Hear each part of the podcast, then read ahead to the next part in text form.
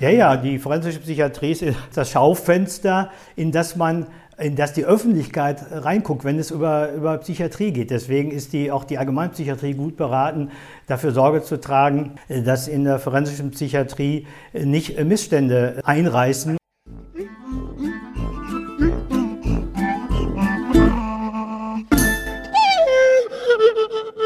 Hallo, äh, liebe Hörerinnen und Hörer, der Wachsaal. Der Wachsaal ist heute wieder mal unterwegs zu unserer ersten Sendung äh, nach der langen, langen Sommerpause.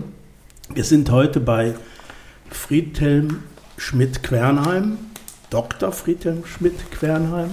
Wir werden weiter das Thema forensische Psychiatrie besprechen heute und ich glaube einen ganz guten und sehr differenzierten Einblick äh, auch in dieses Thema nochmal heute darstellen.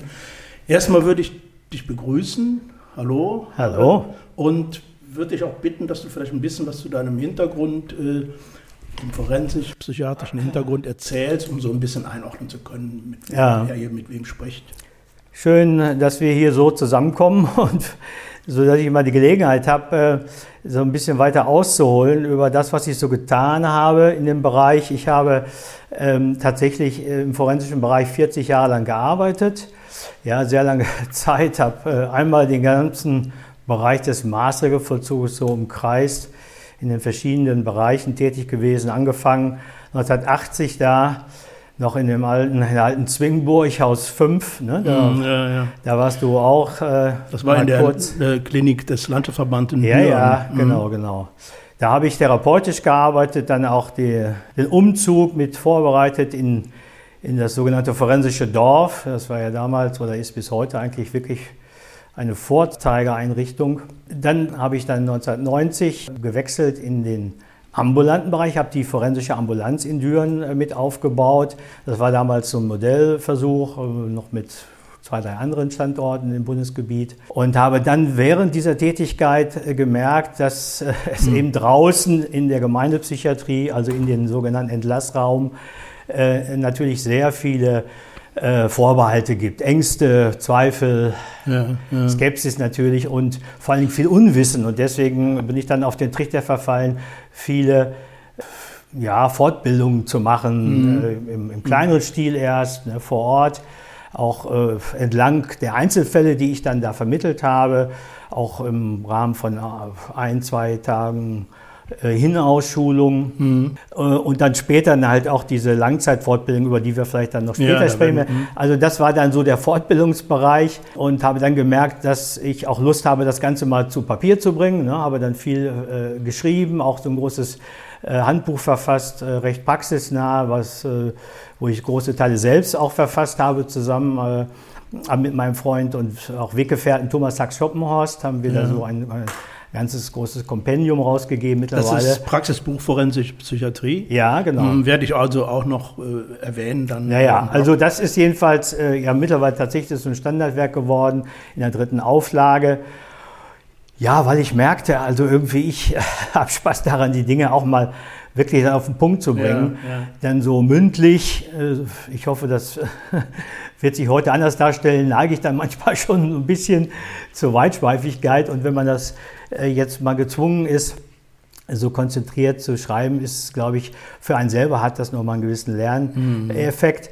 Danach bin ich dann, äh, weil der mich Bere- Bereich auch interessierte, in die Forschung gegangen, war, habe da drei Jahre an, dem, an der Universität äh, in, äh, in Duisburg, Essen, also an dem Forensischen Institut dort, äh, äh, dann eine Evaluation gemacht der gesamten forensischen Nachsorge in Nordrhein-Westfalen, bin da äh, zu den Kliniken gefahren, habe mit den zuständigen Therapeuten gesprochen, wie denn der Verlauf war und so weiter. Und bin dann immer wieder auch zurück in die Klinik. Äh, Das war mir immer wichtig, so diesen Spagat zu machen und nicht aus der Praxis rauszukommen. Äh, Und dann schlussendlich, das war dann fünfte, sechste Etappe sozusagen, bin ich dann nochmal in die äh, politische Verwaltung, also in die Oberbehörde des Maßregelvollzugs Ja. gegangen, der sogenannte Landesbeauftragte für den Maßregelvollzug. Das war im, im NRW-Ministerium. Ja, genau. Nicht? Der Herr Dünn-Seidel, der hat äh, mich angefragt, ob ich nicht dort Referent eben für diesen Bereich, für die forensische Nachsorge werden möchte. Und das habe ich zum Schluss immer noch sechs, sieben Jahre gemacht. Mhm. Und das war äh, auch nochmal ein ganz, ganz wichtiger Schritt für mich, weil ich da so bestimmte Dinge auch in die Wege leiten konnte, struktureller oder versorgungspolitischer Art, was vorher so, äh, wenn man in der Klinik arbeitet, natürlich so nicht äh, möglich ist. Ja, ja, ja. Also das ist ja schon ein riesen Spektrum. Ja. Also von der Picke auf, sage ich mal so, bis hin ins, ins, Ministerium, wo es dann auch um planerische und ja. auch letztlich politische äh, äh, ja, Möglichkeiten ging, ist ja schon. Und jetzt bin ich so, ne? sozusagen in meiner, äh, ja, beruflich gesehen, in meiner in der letzten Phase, eine schöne Lebensphase, ne, mhm. wo man äh, sich die Aufträge, die ich jetzt bekomme, natürlich aussuchen kann. Ja, Man muss ja. nicht mal müssen und regelmäßig äh, äh, da so in dieser Tretmühle arbeiten. Das ist natürlich sehr schön und mache jetzt viel Beratung von, von nachsorgenden Einrichtungen, die so, Konzepte ja. mhm.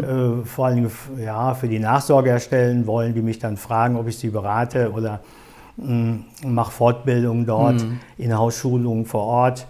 Äh, und das ist eine, eine, schöne Sache, vor allen Dingen auch was neu hinzugekommen ist.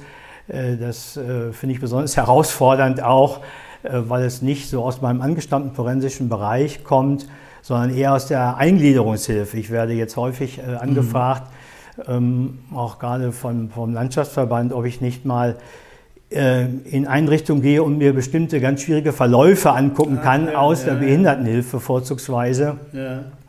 wo es schwer äh, ja, verhaltensauffällige Menschen gibt, die so aggressiv äh, sind, äh, dass es dort also Security-Personal erforderlich macht mhm. und das sogar dann mehrfach. Und da ist dann immer so die Frage, aha, der hat ja mal mit dieserlei Menschen gearbeitet und vielleicht, ja, kann ja mal gucken, ob man im Setting selber vor Ort etwas verändert, das ist halt spannend, ja. äh, ob man etwas dort umstellen kann, äh, dass das so in dem Maße nicht nötig ist, denn äh, so Wachpersonal in der Eingliederungshilfe ist erstmal ein Widerspruch in sich, mhm.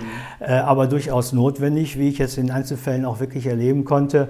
Und zweitens äh, gucken Sie doch mal, ob das nicht einer ist für die Forensik. Ne? Also, mhm. also das, was ich eigentlich äh, immer wieder auch bekämpft habe bisher, nämlich diese sogenannte Forensifizierung, ja, ja, ja. Äh, wurde mir so als, als Möglichkeit angetragen, das zu untersuchen.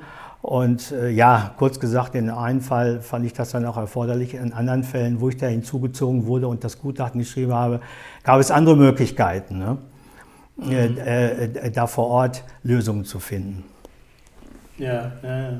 Das ist wirklich spannend. Also dieser letzte Punkt, wir kommen da nachher nochmal so ein bisschen drauf, weil es ja auch um die, ich sag mal so, um diese Schnittstelle der, der nachsorgenden ja. äh, Sozialpsychiatrie und der forensischen Psychiatrie geht. Nochmal. Deswegen an dieser Stelle jetzt vielleicht erstmal nochmal so die Frage, mich interessiert ja vor allen Dingen, wie, wie kommt man, ich meine, ich würde jetzt fast sagen, wie kann man sich 40 Jahre mit ja. diesen schweren Themen beschäftigen. Ja. Aber wie bist du in die Forensik gekommen? Ist das, war das eher Zufall oder war es ein Plan? Nein, also ein Plan äh, sicher nicht. Ich weiß jetzt nicht, wie weit du jetzt zurückgehen willst äh, äh, in die biografischen äh, Wurzeln dieser Entscheidung, die ich ja vielleicht sicher auch gar nicht so explizit benennen kann. Vieles möglicherweise auch Unbewusstes, was mich sozusagen, was diese Weichenstellung in dieser Richtung ähm, ausgemacht hat. Ähm, ja, aber ich meine, in meiner, in meiner Jugend, es war schon so, dass irgendwie äh, da ein gewisser Reiz von diesem Thema ausging. Mhm. Das, äh, ich weiß noch, meine Eltern haben so eine Flucht- und Vertreibungsgeschichte. Und die haben sich dann da, in, in, als, als sie dann hier in Westdeutschland waren, ähm, äh, ja, so zurückgezogen in eine große Villa mit großem äh, Garten drumherum mit einem Zaun, so fast vergleichbar einem, würde ich jetzt sagen, wie so ein Schutzwall mhm. gegen, gegen die Welt draußen. Ne, das war ja auch verständlich äh, aufgrund der ganzen Kriegserfahrung und so ja, weiter. Das bedeutet ja. aber für uns äh, Kinder im Umkehrschluss, dass wir von dieser bösen, möglicherweise feindseligen oder sonst wie Welt abgeschirmt wurden. Mhm. Und zwar ziemlich strikt. Nicht? Wir äh, haben jetzt also nicht mit den kind, äh, Kindern der Straße spielen können, dürfen, mhm. sollen. Es gab, glaube ich, auch früher noch gar keine Kindergärten zu der Zeit. Die Kindergärtner kamen rein zu uns, haben uns betreut. Also das äh, war schon eine sehr ja, äh, isolierte Situation. Und das führte auch letztlich dazu, als ich dann, äh, zwar relativ früh, aber ich glaube mit fünf dann äh, zur Schuluntersuchung äh, kam, habe ich zum ersten Mal so viele Kinder und Menschen auf mhm. einem Fleck gesehen und wurde auch prompt für nicht schulreif äh, gehalten. Ne? Mhm. Also es war klar, wir wurden abgeschirmt und ich hatte dann allerdings natürlich Kontakt. Ne? Ich hatte immer gesehen, gegenüber war so ein dunkles äh, Gehöft, da lebte ein Mädchen da, auch dessen Vater wohl im Gefängnis war. Und das fand ich so ganz interessant und so äh, das Interesse oder diese leise, ja, Faszination ist jetzt vielleicht schon zu hoch gegriffen, aber das Interesse an dieser anderen Welt war, ja, war da und das hat sich dann eigentlich so durchgezogen. Das Lust so ein bisschen auch an dem anderen, was uns vielleicht damals vorenthalten wurde, von dem vielleicht, was irgendwie spannend äh, ist oder äh, irgendwie einen Reiz ausmacht. Das, äh, das hat sich dann so durchgehalten. Ich habe das dann so ein bisschen so ein bisschen überkompensiert, vielleicht halt auch durch so eine besonders rabaukige Art. Äh, aber auch später dann, äh, als ich dann in der wo ich dann so ein bisschen mehr darüber nachgedacht habe und reflektiert habe, war für mich immer so eine Devise. da gab es auch so ein Buch, was ich damals gelesen hatte. Da, wo die Angst ist, geht's lang. Ne? Also da, ja, das ist das Reizvolle, was jenseits der Angst liegt. Das, da kann ich mich dann auch ein Stück weiterentwickeln. Äh, also und ich muss mich auch Unsicherheiten einfach und Risiken aussetzen. Ähm, und das bedeutet für mich natürlich sehr viel, so ein bisschen Spannung und auch Abenteuer. Äh, und das ist bis heute mit meinen Reisen so, dass also ich würde nie so eine organisierte Reise machen. Ne? Ich muss mhm. immer einfach losfahren. Ne? Das haben wir dann auch immer so gemacht und gucken, wo, wo wir äh, rauskommen. Ne? Und Pädagogik, du bist ja eigentlich von, von Haus aus Pädagoge. Ja, genau. Das würde mich jetzt zumindest da reizen, äh, da ja auch einen Zusammenhang mit. Ja, da bist du jetzt, genau, das machen wir jetzt einfach mal einen Sprung in das Studium. Da war immer, ich habe damit angefangen, weil mich dieses Thema, diese Sozial- und Psychowissenschaften irgendwie reizten. Äh, aber ich hatte immer so zwei Seelen in meiner Brust. Ne? Mhm. Einerseits dieses ja, äh, Menschen unterstützende und auch bildende. Ich habe dann noch Geschichte studiert, weil ich so ähnlich wie mein Vater in die Erwachsenenbildung gehen wollte. Der ist damals in der Evangelischen Akademie äh, Studienleiter gewesen und da wollte ich dem irgendwie nacheifern.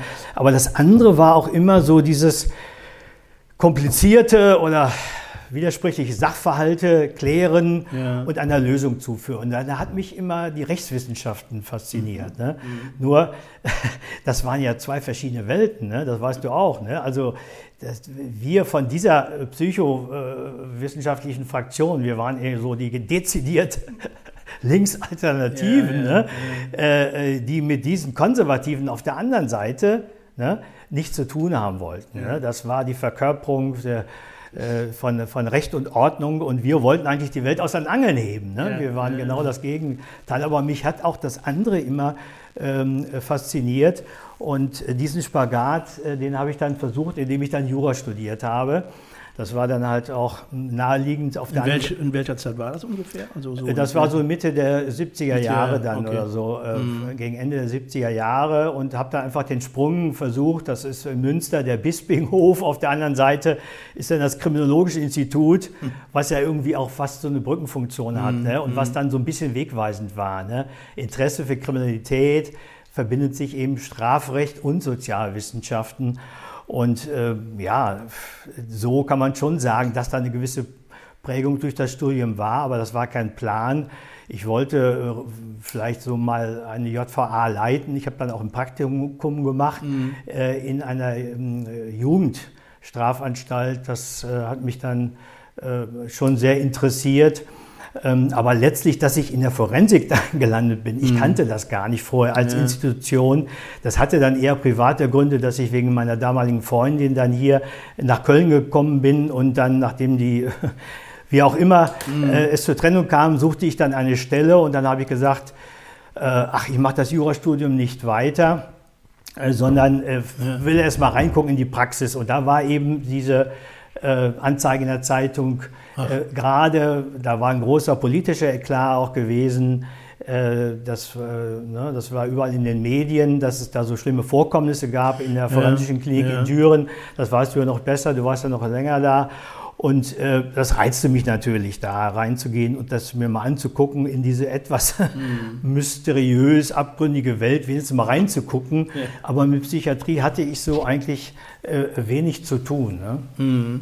Aber du bist auch gleich wirklich in die forensische Psychiatrie oder hast auch hast du auch noch in der allgemeinen nein, nein. Psychiatrie? Nein, nein, das war von vornherein so und äh, ja, äh, das war natürlich, wie soll ich sagen, das war äh, natürlich ersch erschütternd, erschreckend. Ne? Ja, Haus ja. 5, äh, ähm, da gibt es ja jetzt auch schöne Veröffentlichungen dazu, auch ist ja mittlerweile ein äh, psychiatriegeschichtliches Dokumentationszentrum das war erschütternd, gleichzeitig natürlich sehr aufregend, weil wir mit vielen Gleichgesinnten, äh, die da äh, diese, diese alten Missstände umkremmeln wollten, ja, zusammen waren. Mhm. Und mhm. Äh, das fand ich, fand ich schon, schon sehr aufregend und herausfordernd. Ich hatte dann ja auch viele Kollegen hier auch in der Fahrgemeinschaft, der Professor Matakas, der ja. da so ein bisschen für mich das Vorbild war, so tiefenpsychologisch orientiert, der da äh, den Auftrag hatte, damals die dort viel zu lange einsitzenden äh, Patienten sozusagen auszuwildern. Ne? Mhm. Ich meine, nachher hat er sich dann selber ausgewildert und ist dann in die Tagesklinik ja, ja. Äh, bekanntermaßen äh, hier nach Köln, äh, Köln gegangen. Und ähm, ich fand das schon irgendwie sehr spannend. Wir hatten den Dr. Köster auch so eine Galionsfigur der Sozialpsychiatrie, äh, der mich immer sehr geschätzt und gefördert hat, der mich aber einmal auch heftig zur Brust genommen hat, weil ich äh, beim Umzug in die neue Forensik ja. äh, erstmal nicht mitmachen wollte. Ich so, sollte da so äh, die Konzepte mit ausarbeiten und da habe ich gesagt, nein, ich will nicht in dieses Orwellsche mhm. äh, äh, Kontrollklinik hinein. Ne? Also wir brauchen kleine gemeindenahe Einrichtungen. Wir, ja, ne? Das ist so schöner sichern, das will ich nicht. Und ähm, da, gut, da habe ich dann doch ähm, dann mitgemacht und ich habe es auch nicht bereut. Äh, die, die neue Klinik dann, in die wir umgezogen äh, sind, war wirklich das war so Anfang der 80er. Ne? Das war dann der. Oder so, oder, ja, glaube ich. Ne? So. Das war Mitte der 80er, Mitte der 80er. ja, ja, mhm. 84. Ähm, und das war der ganz große Umschwung auch der Modernisierung. 86 kam das maßige Verzugsgesetz und so weiter. Ne? Mhm. Also das äh, war schon, also dieses Haus 5, da könnte man sicher einen eigenen Podcast drüber machen, ja, wäre sicher ja. lohnenswert. Äh, das war, das äh, hat mich natürlich gepackt, natürlich auch, weil ich feststellte, welche ja, hochpsychotischen und schwerstbehinderten Menschen ja, da auf ja. einem Fleck sind. Nicht? Also wenn ich vorher gerade erzählt habe von äh, Kriminologie und äh, Soziologie, da ging es dann ja, sehr akademisch um Labeling Approach. Ne? Also eigentlich äh, ne, Kriminalität und Krankheit sind Zuschreibungsprozesse, ne? was ja auch nicht ganz falsch ist. Ne?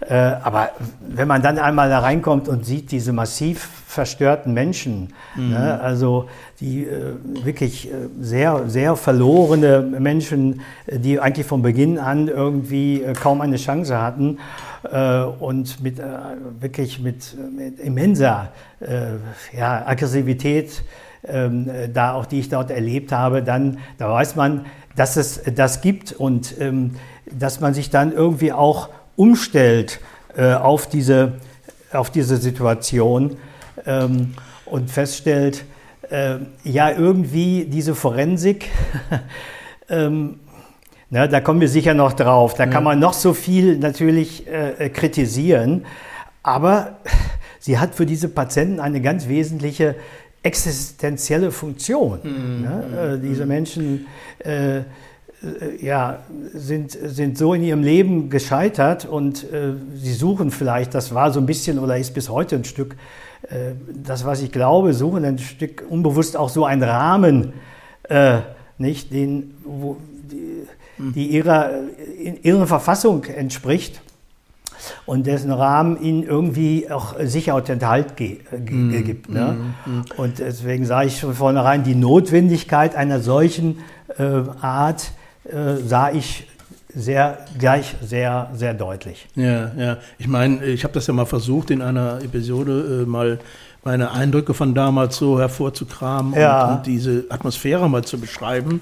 Äh, ich glaube, das kriegt man nicht hin. Also ich kriege das sprachlich nicht so hin, wie, wie es wirklich auf einen, nee. noch in diesem Haus 5 gewirkt hat. Ja. Diese Enge auch und diese engen Flure. Ich meine, das sind so, ich will damit nur sagen, äh, das eine ist das Leid und, und die Suche vielleicht nach Orientierung äh, bei den Patienten da gewesen. Auf der anderen Seite äh, waren das natürlich auch räumliche Bedingungen die, und, und institutionelle ja. Bedingungen, die katastrophal ja. waren. Ja, katastrophal kann man wohl sagen.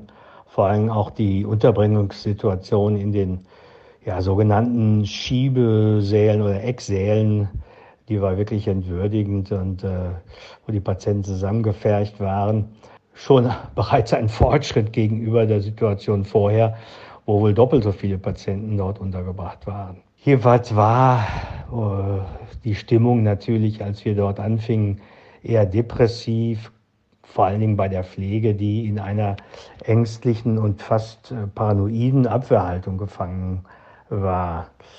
Da es vorher ja auch zur Zwangszersetzung gekommen war, zu laufenden staatsanwaltschaftlichen Ermittlungen gegen Einzelne. Es gab die heftigen Attacken des SSK, die durch die Presse gingen, also der sozialistischen Selbsthilfe Kölns. Es gab natürlich auch Ermittlungen des Trägers. Und wir, nun neu eingestellten, lagen im Clinch mit den Alten, die mutmaßten, wir wollten aus dem Bewahrhaus ähm, sowas wie einen antiautoritären Gefangenenladen machen. Und wir waren für die natürlich Eindringlinge, die nach den ganzen Vorkommnissen nun ja demonstrativ schon allein durch unsere Neueinstellung die Abkehr von den alten Zeiten dokumentieren sollten und waren quasi so ein wandelnder Vorwurf. Apropos SSK, es gab ja neben den Psychosekranken mit den heftigen Delikten auch die ja überwiegend eher dissozialen ähm, Patienten, die sich gerade durch uns neue Therapeuten in ihrer dominanten Stellung in der Subkultur bedroht sahen. Es gab ja auch damals auch sehr viel vereinsgestörte nicht forensische Patienten, die in der Allgemeinpsychiatrie zu schwierig oder zu lästig waren und äh, daher kurzerhand in die Forensik verlegt wurden. Und es gab ähm, ebenfalls die aus eher wirklich kriminellen Milieus stammenden äh, 64er Suchtforensiker, die völlig äh, tatsächlich deplatziert waren und uns den Laden da aufmischten. Und äh, diese Patientengruppe wollten uns äh, auch weghaben, da wir durch mehr Transparenz äh, und durch einen, äh, ja, auch teilweise eher so kritisch konfrontativen Stil und durch ständige Gesprächsrunden ähm, ja nunmehr eine therapeutische Kultur etablieren wollten, wurde ich groteskerweise genau von einem dieser Patienten angezeigt, dass ich äh, angeblich ein Spitzel, quasi ein U-Boot des SSK sei und die Patienten nun gegen die Klinik aufhetzen würde. Und da musste ich gegenüber meinem Arbeitgeber, dem Landschaftsverband, Rede und Antwort stehen und mich rechtfertigen, dass ich kein Agent des äh, SSK sei. Also bezeichnend war, dass wir bei unseren Veränderungsbemühungen Widerstand von beiden Seiten bekamen. Also einmal von den Altgedienten als auch von äh, ja, manchen Patienten, die durchaus in äh, quasi unheiliger Allianz äh, auch von dem alten System profitiert hatten. Also Stichwort Hausarbeiter, die kennst du vielleicht auch noch. Das waren eben so Patienten, die eben für zum Beispiel Stationspfleger spezielle Küchendienste oder Hilfsdienste verrichteten und dafür so eine ja, hervorgehobene Position hatten, auch als Zuträger von Informationen natürlich aus der Patientenschaft dienen und so weiter und dadurch, dass ich natürlich umgekehrt so einige Vorteile ausrechnen durfte. Dieses Grundproblem natürlich von Nähe und Distanz, was es ja äh, generell natürlich überall in den psychosozialen Bereich gibt, wird natürlich hier nochmal in besonderer Weise in solchen ja, totalen Institutionen nochmal deutlich und brisant und ähm, war damals auch offensichtlich und ist, ist natürlich auch weiterhin ein wichtiges Thema.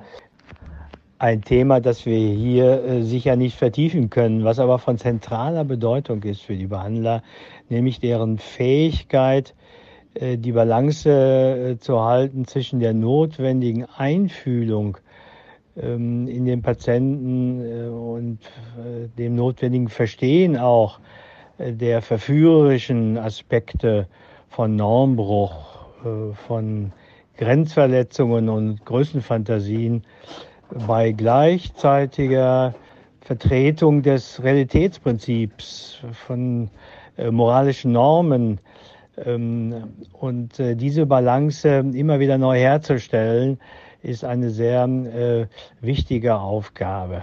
Und es besteht dabei immer die Gefahr, äh, sozusagen zu zwei Seiten vom Pferd zu fallen. Ähm, einmal, indem man durch eine ja, sehr starke Nähe und Identifikation mit dem Patienten dann eigenen beruflichen Erfolg zu stark äh, mit dem therapeutischen Erfolg ähm, äh, des Patienten verknüpft und andererseits, indem man äh, den zynischen Rückzug antritt und zu viel Distanz aufbaut, weil die Erfolge sich vielleicht nicht in dem Maße einstellen, wie man sich das erhofft hatte. Aber gut, zurück zur Situation in Haus 5. Ja, wir haben damals nicht gerade da ähm, das Haus 5 aus den Angeln gehoben, aber doch einiges bewegt. Äh, Aufweichung von Gefängnisstrukturen. Wir haben erstmals überhaupt Ausgänge gemacht, äh, auch die Beurlaubungsmöglichkeiten ausgeweitet.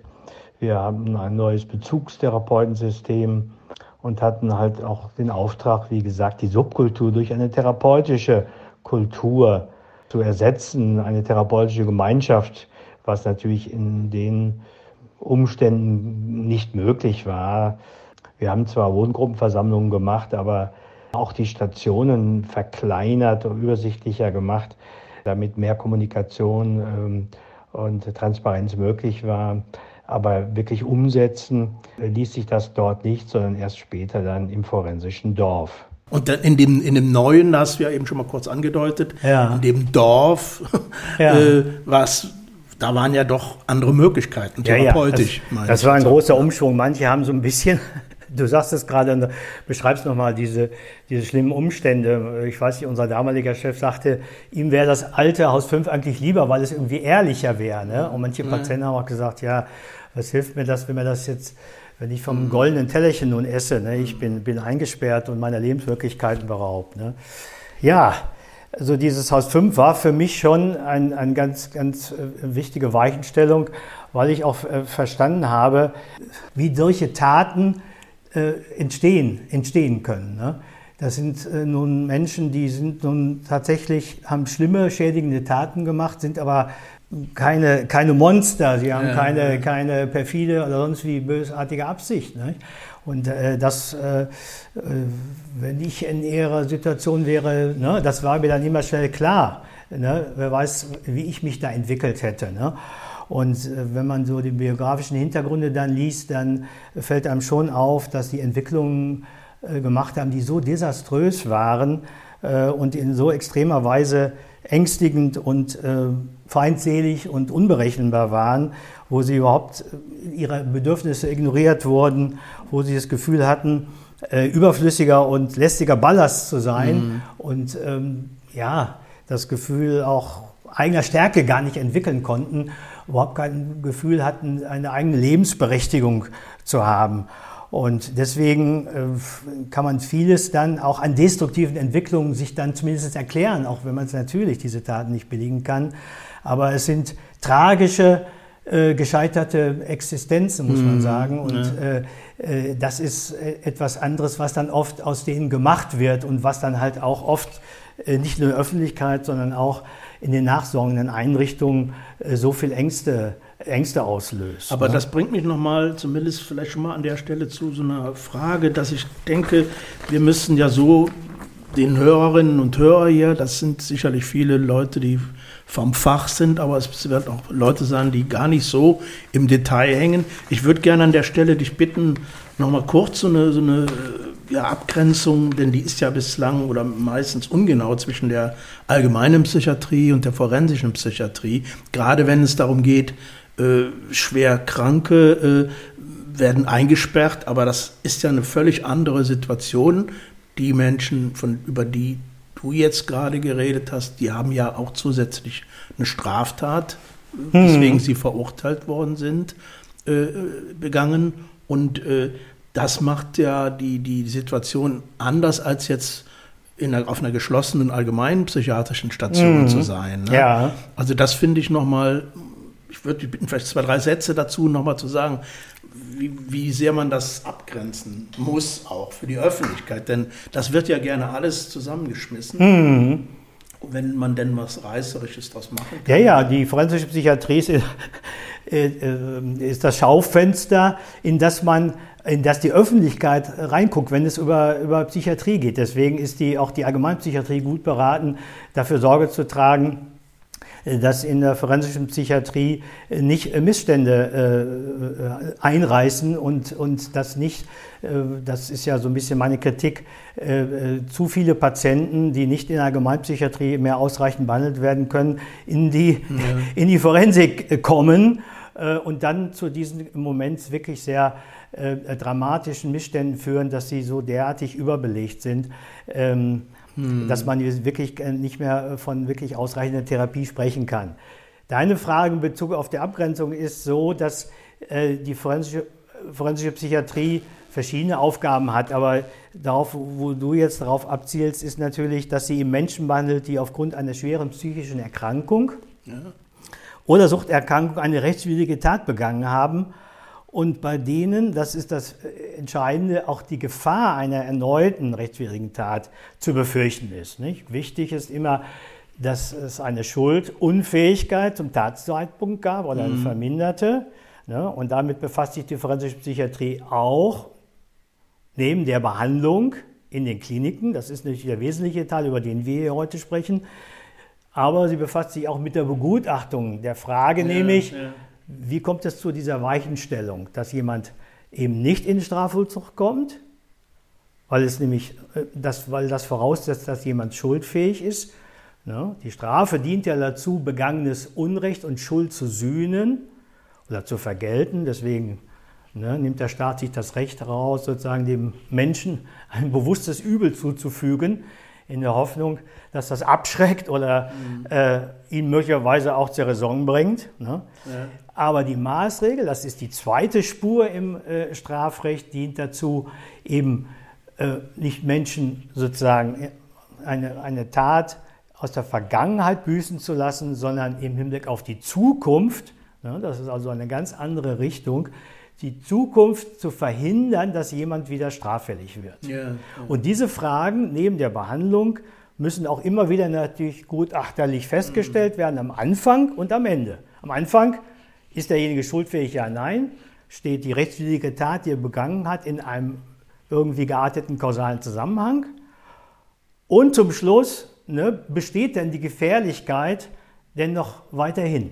Ja. ja. Und wenn sie weiterhin besteht, muss er entweder drin bleiben oder unter bestimmten Bedingungen, dass wir zum Beispiel einen äh, guten, stabilen sozialen Empfangsraum haben, können wir denjenigen dann zumindest zur Bewährung entlassen. Ja, ne? ja. Also das ist der wesentliche Unterschied einmal zum Strafvollzug und zur Allgemeinpsychiatrie natürlich, äh, dass dort, wenn jemand einmal äh, die Unterbringungsanordnung hat gemäß 63, das ist die Unterbringung in einem psychiatrischen Krankenhaus, dann zunächst eine zunächst mal unbefristete, aber neuerdings auch zeitlich befristete Unterbringung sozusagen als Rechtsfolge kommt wo dann jährlich überprüft werden muss, ob, wie gerade beschrieben, mhm. tatsächlich äh, eine Entlassmöglichkeit besteht oder ob eine Rückfallwahrscheinlichkeit derart ist, dass er weiter bleiben muss. Mich reizt natürlich an der Stelle, obwohl ich nicht ganz sicher bin, ob das gut ist, das zu vertiefen. Das ist ja ein, ein ganz komplizierter äh, Punkt in der forensischen Psychiatrie, ja. auch in der Kritik teilweise an, die auch von den Patienten kommt, dass man deutlich länger dort ja. ist, als das Strafmaß einerseits bedeutet, aber auch, dass die therapeutischen Maßnahmen nicht äh, unbedingt äh, äh, dem entsprechen. Also da acht Jahre oder ich glaube, durchschnittlich ist es acht Jahre, acht, ja, ja, das Jahre, ist ne? durch diese Reform. Ich, wie gesagt, wir gu müssen gucken, dass wir jetzt nicht falsch abbiegen. Nee, nee, du bist selber da vorsichtig. Ja, ja. Da können wir lange. Ist ein eigener Podcast. Welche Behandlungsform ja ähm, brauchen wir, welche Verbesserung der Methoden brauchen wir, welche mhm. Rehabilitationsmaßnahmen müssen weiter äh, ausgebaut werden. Ich hatte ja auch die Gelegenheit, jetzt zum Schluss im Ministerium da so eine Arbeitsgruppe auch ähm, äh, zu begleiten, ähm, äh, in der das alles mal auf den Prüfstand gestellt ja, wurde. Ja, nicht? Ja. Und das finde ich im Übrigen auch eine ganz, äh, ganz äh, wichtige äh, Arbeit. Und das war auch insofern von Erfolg gekrönt, als wir da äh, tatsächlich vieles von Beginn an, also von wie kommt man rein, über die Behandlung als auch über die Entlassung, viele Verbesserungen auf den Weg bringen konnten. Ja. Ne? Also es sollen jetzt äh, ab, ab letztem Jahr schon beginnend äh, ganz auf, bis zu 200 Person, neues Personal eingestellt werden. Ne? Es gibt mhm. äh, da viele Möglichkeiten, auch methodisch ähm, durch Fortbildung und durch Ausbildung etwas zu verbessern. Äh, das war, finde ich, eine ganz erfolgreiche Sache und auch der ähm, Minister hat äh, dem zugestimmt, dass äh, jetzt jedes Jahr über, glaube ich, drei bis vier Jahre 16 Millionen Euro mehr in die Behandlung reingesteckt wird. Ja. Nicht? Zur Verbesserung der Qualität.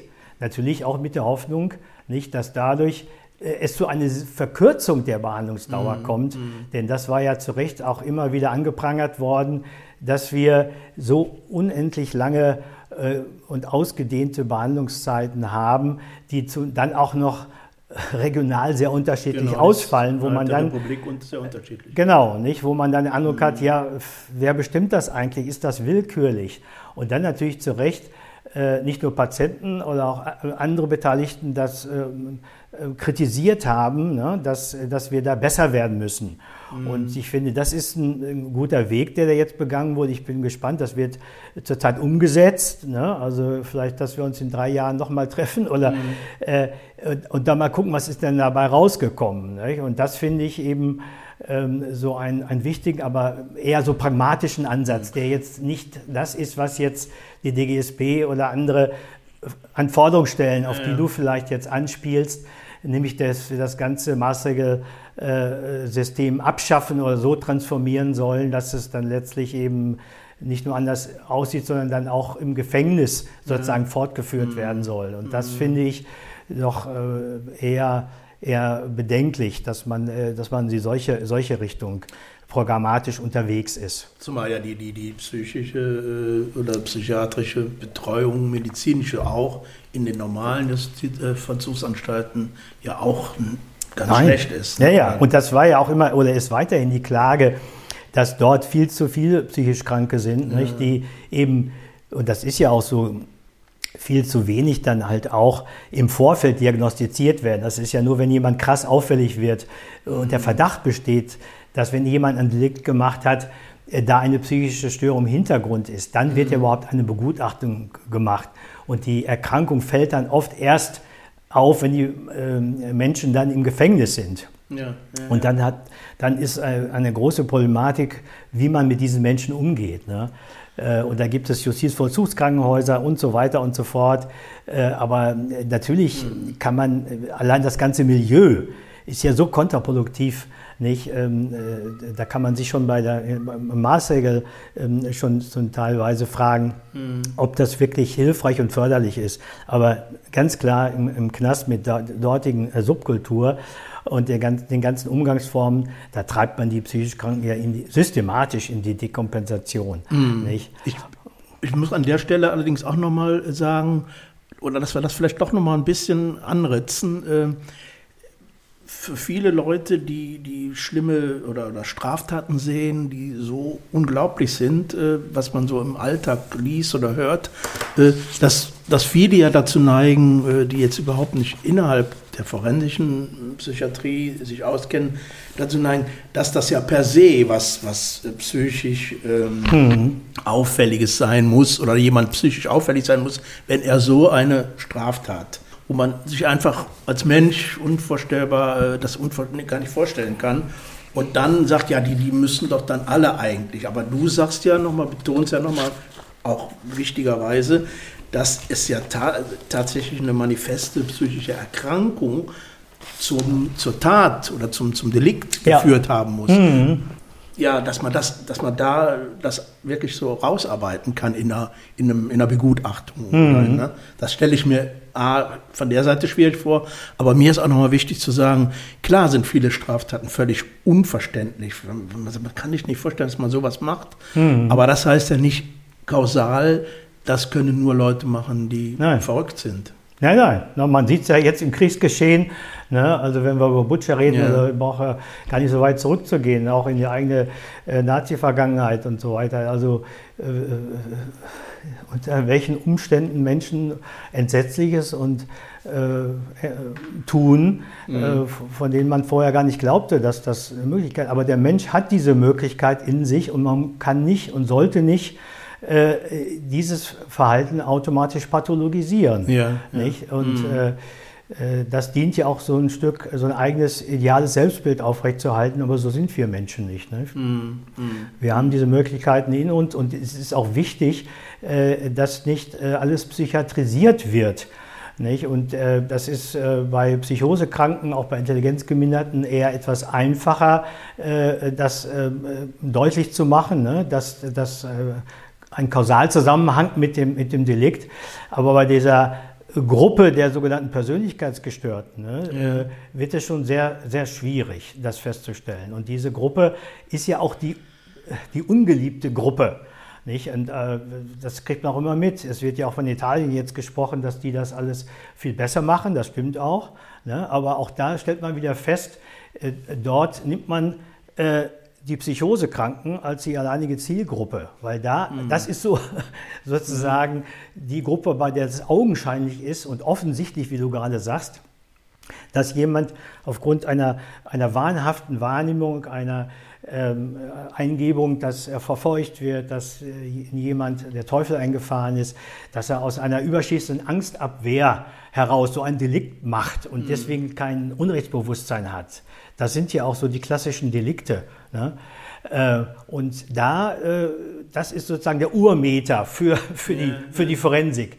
Dann kam es aber auf, und das äh, beschäftigt uns bis heute, was ist mit den Menschen, die verheerende Entwicklungsstörungen haben, auch gemischt mit allen möglichen ja, schwersten Strukturpathologien, die aber nicht mit einer wahnhaften Störung einhergehen oder mit, mit psychiatrischem Erleben einhergehen. Mhm, ne? ja, Das war früher die, die man nannte so die Psychopathen, ja, ja, nicht die mhm. äh, sozusagen äh, ist das nur eine Variation des, ne, des Normalen in einer besonderen extremen Weise, ne? oder ist das schon pathologisch? Und früher die fortschrittliche, haben man es auch, äh, Psychiatrie bemühte sich auch dort zumindest eine verminderte Schuldfähigkeit mhm. zu finden, um sie dann Therapie zuzuführen. Ja. Das war wohl gemeint, ne? äh, aber äh, die forensische Psychiatrie hat gemerkt, dass das auch eine sehr schwierige Gruppe, schwer zu therapierende Gruppe ist. Und deswegen, unter anderem aus dieser Erkenntnis heraus, stellt man fest, dass es diese Gruppe in der Forensik immer weniger gibt. Mhm. Ne?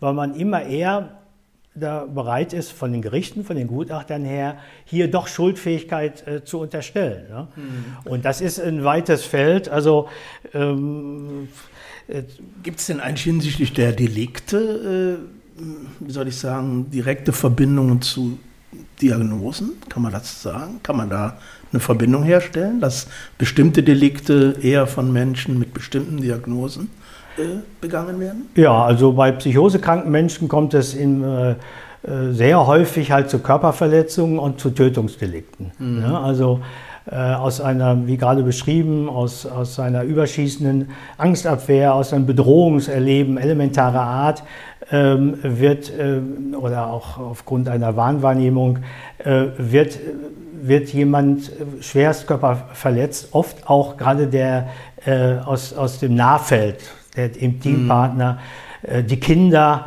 Nicht? Es ist ja dieser eine Fall auch bekannt, ähm, wo man sich auch fragen muss, ob man das nicht hätte verhindern können. Das ist aber auch wieder ein Thema für sich. Ne? Dieser Fall Dari, äh, wo eine Frau dann, äh, ich glaube, ihre fünf Kinder mhm. erstickt hat, äh, weil sie glaubte, dass dort der Teufel eingefahren ist und sie jetzt, also im Sinne der Kinder, sie vor, vor der Bemächtigung durch den Teufel äh, schützen muss. Mhm. Ja, und bei den anderen Delikten, Intelligenzgeminderten, das sind oft auch mit Sexualdelikten verbu äh, verbunden. Ne? Und bei den Persönlichkeitsgestörten geht es halt auch sehr stark dann um Körperverletzungen und auch mhm. im Einzelfall um äh, Sexualdelikte. Ne? Das mhm. ähm, ist so, dass sehr, sehr wenige von den Sexualstraftätern in die Klinik kommen, ne? in den Mastervollzug überhaupt. Es sind nur ein paar Prozent von mhm. denen, die mhm. solche Delikte begehen maximal 5 oder 8 Prozent, soweit ich weiß. Aber dann, wenn sie einmal drin sind, ne, stapeln sie sich auf und werden dann schwer entlastbar. Das heißt, wir haben dann, glaube ich, schon 20 Prozent äh, dann tatsächlich im Maßregelvollzug, ja. obwohl so wenig reinkommen, weil eben, eben halt auch, und da kommen wir wieder zu, zu dem Thema möglicherweise, was, was heute im Mittelpunkt steht, die Frage der, Überleitung, die Frage der Rehabilitation, der Nachbetreuung von solchen Menschen. Da ist bekanntermaßen eine große äh, ja, Aversion dagegen, ähm, sehr große Angst auch für Rückfälligkeit, sodass diese Patienten dann viel länger, ne, das gilt eben für diese Gruppen Persönlichkeitsgestörte und Intelligenzgeminderte, viel länger in der Klinik sind als die psychosekranken Menschen. Ne? Mhm. Das war der erste Teil meines Gespräches mit Friedhelm Schmidt-Quernheim. Es folgt der zweite und letzte Teil, und zwar schon am kommenden Dienstag. Das ist der Tag der seelischen Gesundheit, 10. Oktober. Äh, wir werden da oder außerhalb der Reihe den zweiten Teil dieses Gesprächs senden. Äh, wie üblich natürlich auch mit einem Musikbeitrag. Okay, ich komme gerne noch der Bitte eines ehemaligen Kollegen nach, Benedikt Schleder, der im Kölner Verein für Rehabilitation unter anderem auch zuständig ist für Öffentlichkeitsarbeit. Der bat mich, im, darauf hinzuweisen, dass im Rahmen der siebten Köln-Bonner Woche für seelische Gesundheit vom 10. bis 20. Oktober am Donnerstag, den 12. Oktober, ab 18 Uhr eine Veranstaltung im Sozialpsychiatrischen Zentrum in Köln-Ehrenfeld stattfindet. Und zwar mit dem Titel Offene Bühne im SPZ Ehrenfeld. Von Poesie bis Jonglage, von Sketch, Theater bis Singer, Songwriter, mitmachen und zuschauen kann jeder. Also kommen Sie vorbei. Er schrieb, äh, auf diesem Wege sie die gesellschaftliche Teilhabe von Menschen mit psychischen Beeinträchtigungen vorantreiben möchten, Mauern und Vorurteile abzubauen. Diesen Aufruf mache ich gerne. Wer also in der Gegend wohnt, kann gerne zu diesem Zeitpunkt äh, auch kommen. Steht auch alles im Netz, mache ich auch einen, einen Link zu. Gut, soweit dieser Aufruf. Bevor jetzt gleich Bernd Nickbohr mit seinem Musikbeitrag folgt und natürlich dem Musikstück der heutigen Episode, möchten Bernd Nickbohr und ich nochmal in einem kurzen Dialog was zum Podcast selber und zu dem Wunsch nach mehr Feedback sprechen. So. Du hattest jetzt nochmal über, äh, wir hatten jetzt gerade schon mal angefangen über Podcast und Feedback, ne? Ja, genau, es geht um Feedback. Ja, also ich fände es klasse, wenn wir mehr Feedback kriegten. Also sowohl positiv als auch negativ. Vielleicht sogar mehr negativ, weil man daraus was Positives dann eher ziehen kann. Also ich denke mal, wir kriegen wenig Feedback bis gar keins.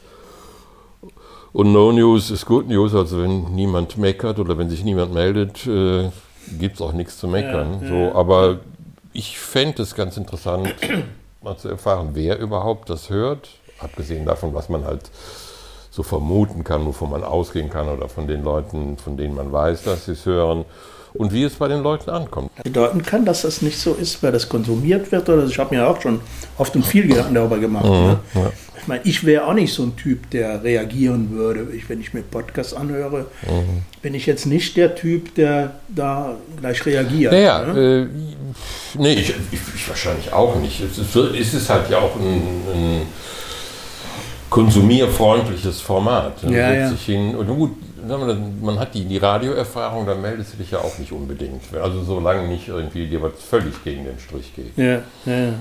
Äh, von daher denke ich, wenn es wird konsumiert, dann schaltet es ab und dann ist es gut. Aber ich habe jetzt nur verschiedentlich äh, von Leuten gehört, dass es so lang ist. Geht das nur so den Leuten, mit denen ich spreche? Das sind ja nur mhm. zwei, drei, mit denen ja, ich darüber rede.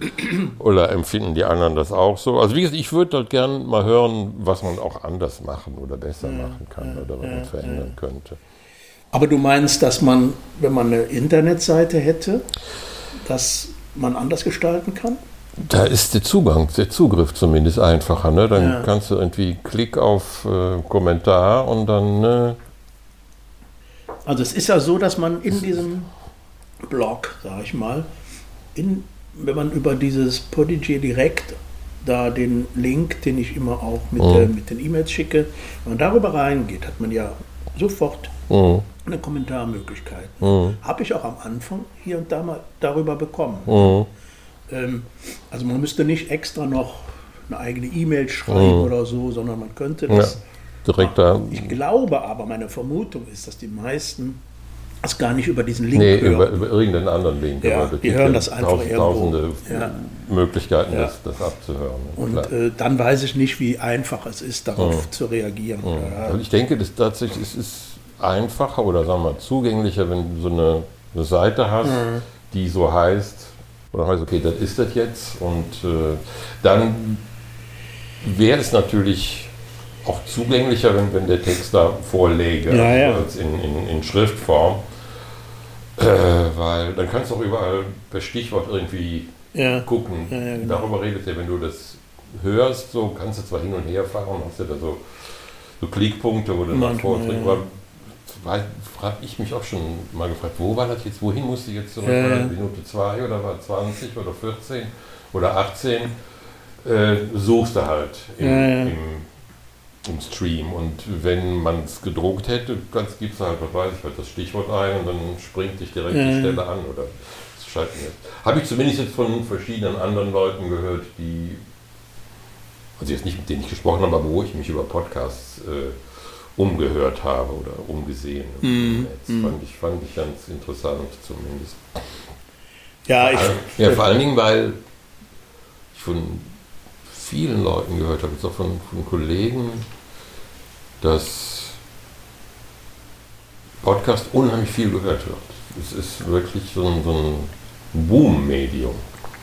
Also wenn, wenn du mit Leuten sprichst und äh, man kommt auf Podcasts, was ich auch toll finde, ist, äh, zu jedem Thema gibt es mm. mittlerweile einen Podcast. Da kannst du da so alles möglich kannst du ansprechen. Also, weiß gar nicht.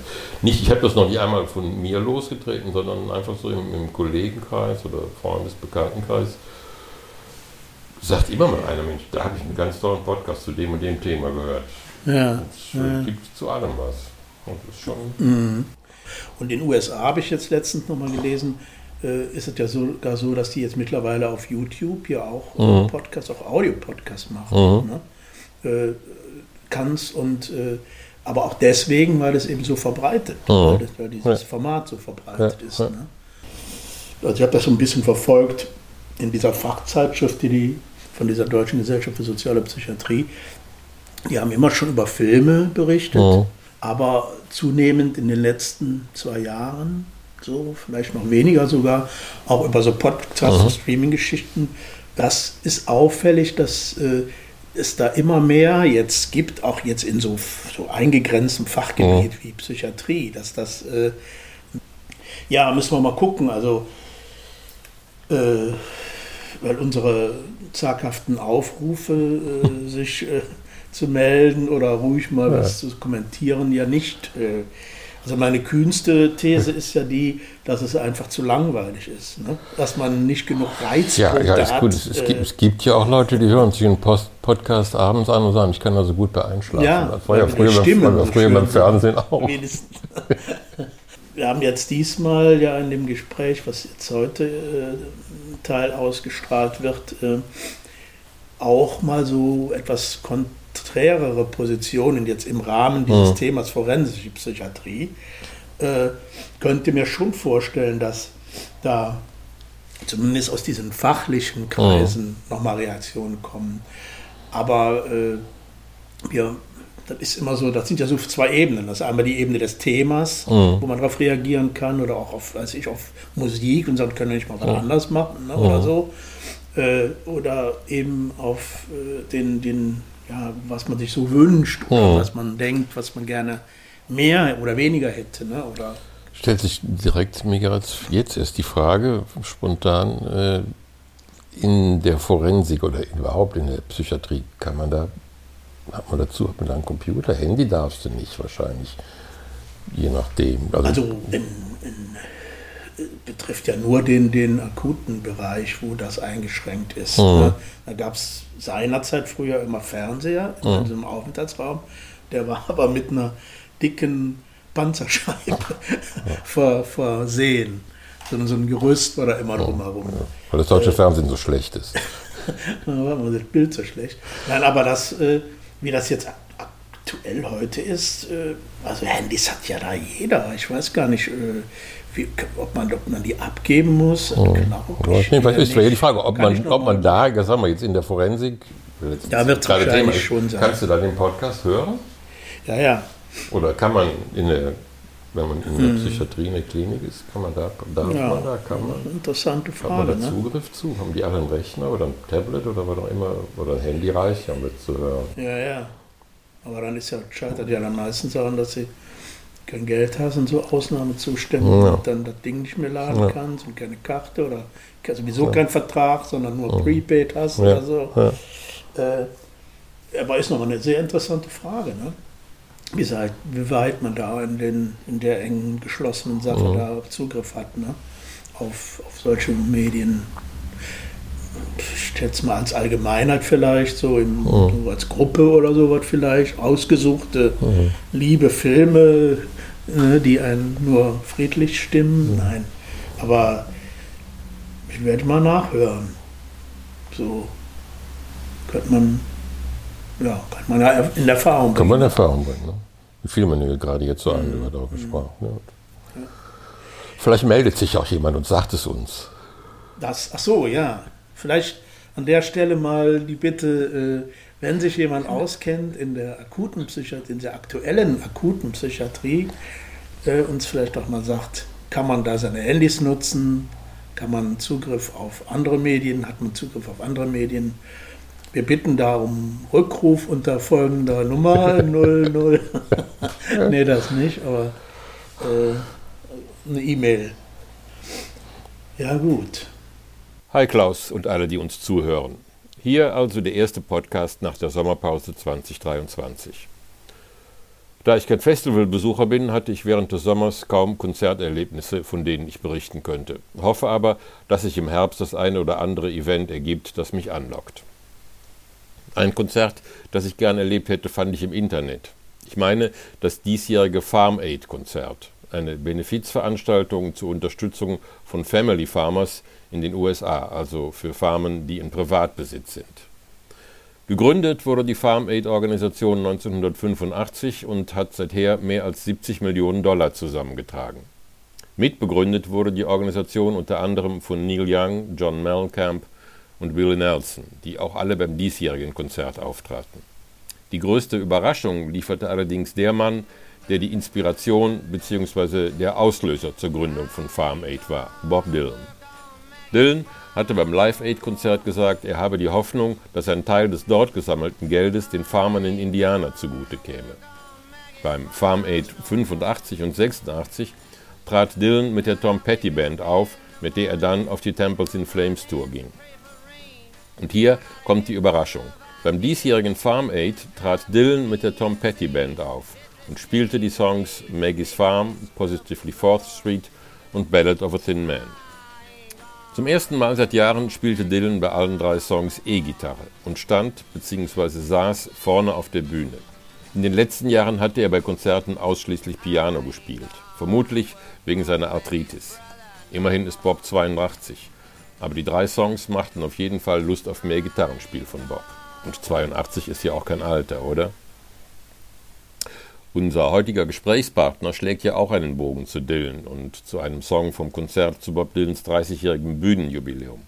1993, acht Jahre nach dem ersten Farm Aid, spielte er hier mit den Heartbreakers, Tom Petty und mit Roger McGuinn, der schon bei der erwähnten Temples in Flames Tour dabei gewesen war, unter anderem mit My Back Pages.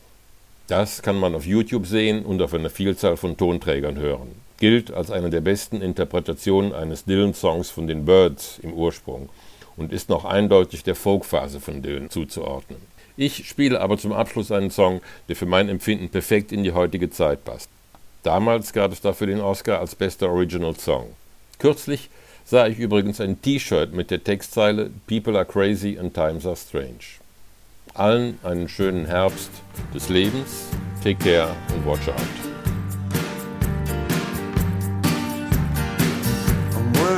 Man with a worried mind. No one in front of me and nothing behind. There's a woman on my lap and she's drinking champagne.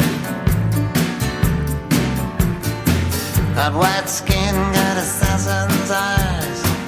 I'm looking up into the sapphire tinted skies. I'm wild dressed, waiting on the light.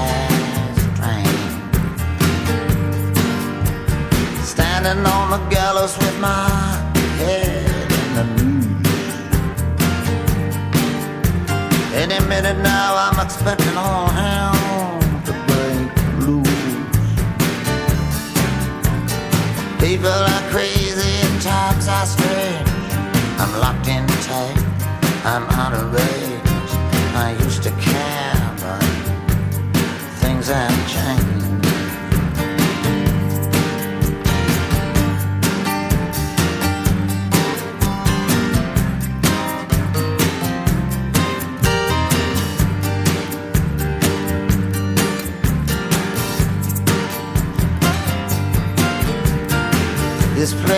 Doing me any good. I'm in the wrong town. I should be in Hollywood. Just for a second there, I thought I saw something move. Gonna take dancing lessons to the jitterbug rag. Ain't no shortcuts. Gonna dress in drag. Only a fool here would think he's got anything lot of water under the bridge, a lot of other stuff too. Don't get up, gentlemen, I'm only passing through. People are crazy times are strange. I'm locked in tight, I'm out of range. I used to care, but things have changed.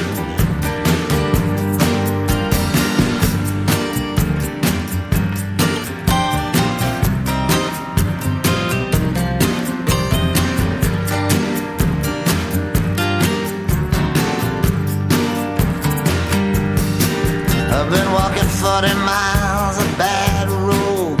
If the Bible is right, the world will explode. I've been trying to get as far away from myself as I can. Some things are too hot to touch. The human mind can only stand so much. You can't win with the losing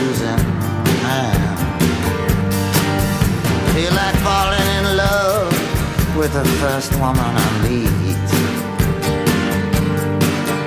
Putting her in a wheelbarrow and wheeling her down the street. People are crazy and times are strange. I'm locked in tight, I'm out of range. I used to care, but things have changed.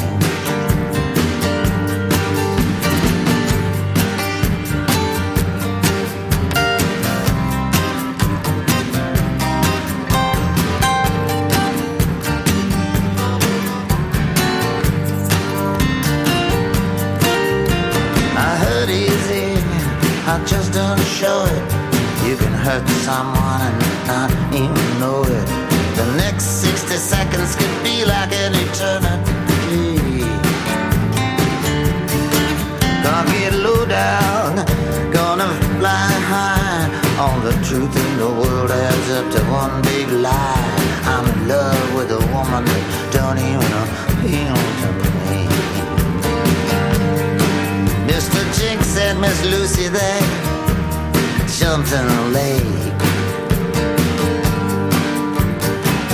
I'm not that eager to make a mistake. People are crazy and times are strange. I'm locked in tight, I'm out of range. I used to care, but things have changed.